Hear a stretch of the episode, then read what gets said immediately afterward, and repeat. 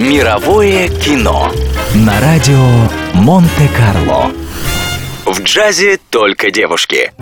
Благодаря фильму «В джазе только девушки» зрители снова обратили внимание на невероятную танцующую походку Мерлин Монро.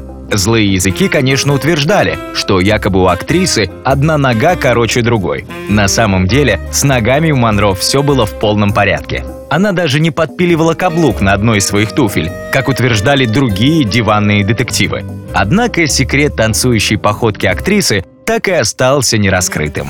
Несмотря на всю привлекательность Мерлин Монро, настоящими звездами фильма «В джазе только девушки» стали Тони Кертис и Джек Лемон, блестяще перевоплотившиеся в девушек. Эти роли потребовали от актеров не только огромного мастерства, но и физической выносливости.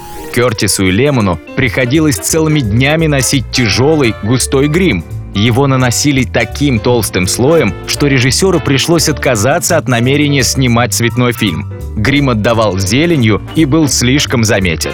Но перевоплощение у Кертиса и Лемона все равно получилось на славу. Однажды они зашли в дамскую гримерную соседнего кинопавильона и начали, как ни в чем не бывало, краситься. Местные танцовщицы не заметили подвоха и даже спросили у девочек, в какой сцене они выходят. Мировое кино на радио Монте-Карло.